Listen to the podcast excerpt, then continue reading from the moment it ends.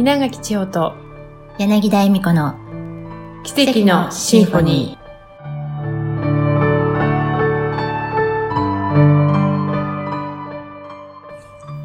皆さんこんにちは柳田恵美子です。お聞きくださってありがとうございます。さて2020年奇跡のシンフォニー第2回目の配信となります2019年の癒しの泉からタイトルもテーマ音楽も一新。このお聴きいただいているテーマ音楽は千穂ちゃんのお友達である森口さやかさんが私たちのこの番組奇跡のシンフォニーのために作ってくださったものです。さやかさんが作ってくださったこの曲にはさやかさんの素晴らしい愛がたくさん詰まっています。そしてその音楽に私たちのエネルギーをしっかり乗せさせていただいて毎週水曜日に愛いっぱいに皆様にお届けしてまいります。今回は前回の大阪での素敵な皆さんとのトークの続きをお届けいたします。心が喜ぶ素敵な音楽と私たち5人の笑いっぱなしのトークをぜひ一緒にお楽しみください。笑うと波動は上がります。軽やかになります。2020年ますます軽やかになってまいりましょう。それではお聴きください。素敵。めぐみさんはどんな感じ？以前とうん。違うなって実感するような。幸福感。めっちゃ幸せやな私ってうん。思うことがすごく増えて、うん。うん。うん。うん。なん。か今までってこういうことを感じてる時間、うん。あんまりなかったかもしれない、うん。常になんかこれをやんなくっちゃとか、うん。こうしなくっちゃとか、うん。なんか先の段取りとか、うん。そんなことを結構考えるとか、うん。その不安もそうだけど、うん。なんかこうそっちに気持ちも頭も取られてた感じがするけど、うん。最近はうん。普通に車に乗って走ってる時とかうん。に、ああなんかめっちゃ幸せってうんがすごく増えて、うん。ありがたいな、うん。今日も一日めっちゃありがたかったな、なんて幸せなんやろ感謝やわって思うことがん。めっちゃうん。まさにオージャスがキラキラと輝いて。本当よね。本当にかもう外からよく見られるようにとか幸せに見られるようにとか成功してるように見られるようにとかっていうことを頑張るよりも自分の中でね、私本当に幸せって思って過ごす方がよっぽど輝いていくよね。自然とこうね、うん。内側から輝いていきますよね。なんかそれを教えてくれてありがとうって思う。今まで本当に外から何か学んで何かで補ってでもっと幸せにならなってねで、言ってもらったことの一つの言葉に、はぁって、うんうんいちいちこう反応してしまった。うんうんうんいい意味でも悪い意味でも。うんじゃなくて、うんなんか普通に洗い物してるけど、うんふとリビング見ながら、うん。猫がじゃれてるとうか、んあーなんて幸せなんやろうとか、うん一瞬一瞬に一瞬意一瞬識がいってるんですよね。で、なんか何気にこう、子供がおはようって起きてくる。あーこうやって今日も普通におはようって起きてきたとか、なんかそういう。ささ些細なことがうんめっちゃ嬉しいし、それぞれね。それを感じられるようになったことがうん何より嬉しいなって、ああ、こういうことやったんやなって、ありがとうって思う。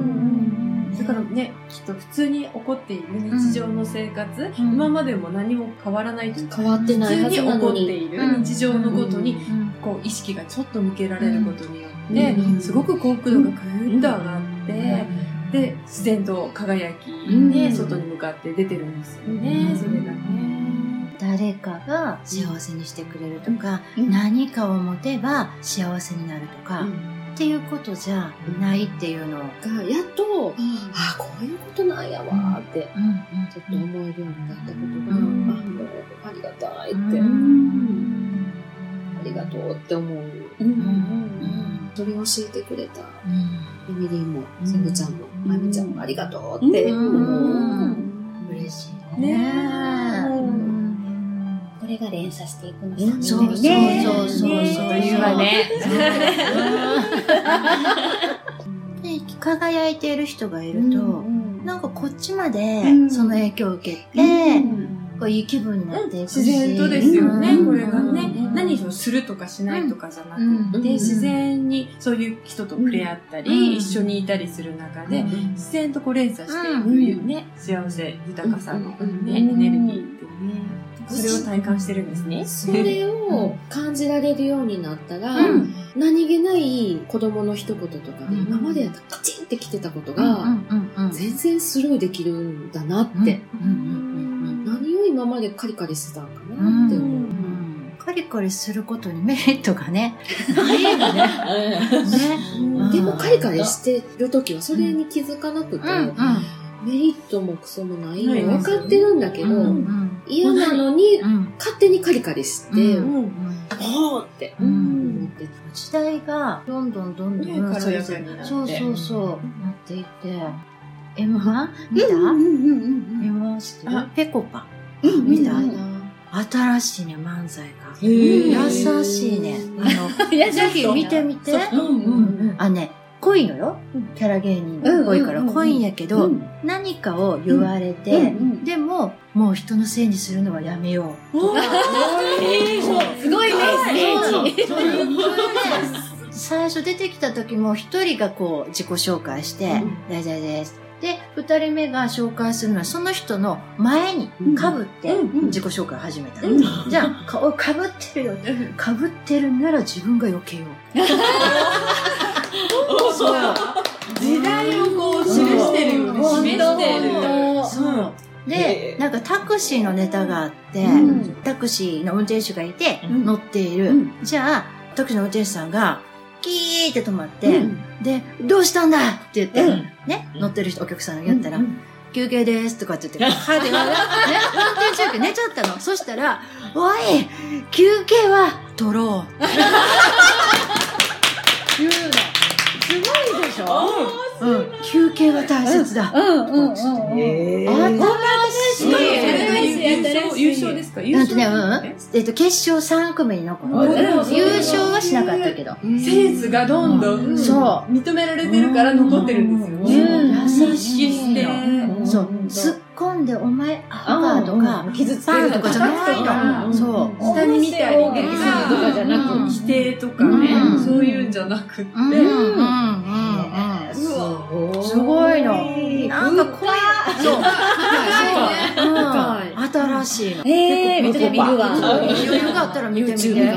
そうそうそう。うん新しいと思って、漫才までこうなってきたかとう思って。ん。だからそういう人たちがこうる。ねうん、話してくれる。ここでも4人がそれを興味を持つ。ね。すごい。えそうそうそう。うん。休憩は取ろう。今かよとか、ね、前だったらね。うん。言いそうちょっと頑張れとか、うん。ダメだね、努力しろみたいなところじゃなくて、うん。そう、そう。う。ん。緩めることを教えてるね。ね本当やね。うんお笑いで伝えちゃうっていうね。で、ここれは優しいって言われる。のかわかんないけど、うん。なんか、ハゲって言われたの。うんハゲって使うんわれて、ハゲてないのは今だけかもしれない。だからもう笑いで返しちゃうわけだよね。イコール、もことだとか、否定的に言われたっていう認識が全く受けていないわけですよね。だから切り返しがもう上手になってるから。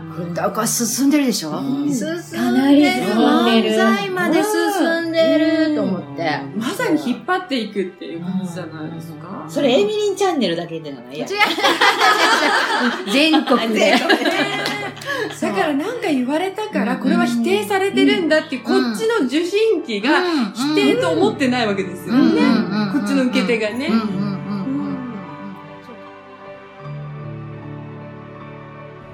いかがでしたか？後半は漫才の話で盛り上がっていましたが、人に優しい漫才って素敵ですよね。誰も傷つけず、痛みが伴わない。誰もが笑顔でいて、共に育み合い、個々の才能や魅力を生かして、愛と豊かさに満ちた温かい世界を共同創造していく。そんな2020年になっていくと思っています。そのためにも、まずはあなたがあなたの小さな幸せに目を向けていってください。めぐみさんのように普通に朝起きられてありがたいな。今日も猫がじゃれてる。かわいいなってこれまで当たり前のように思っていた些細な幸せを心で感じていってください。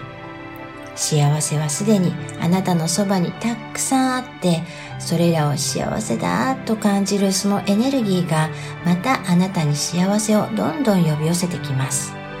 2020年は始まったばかり。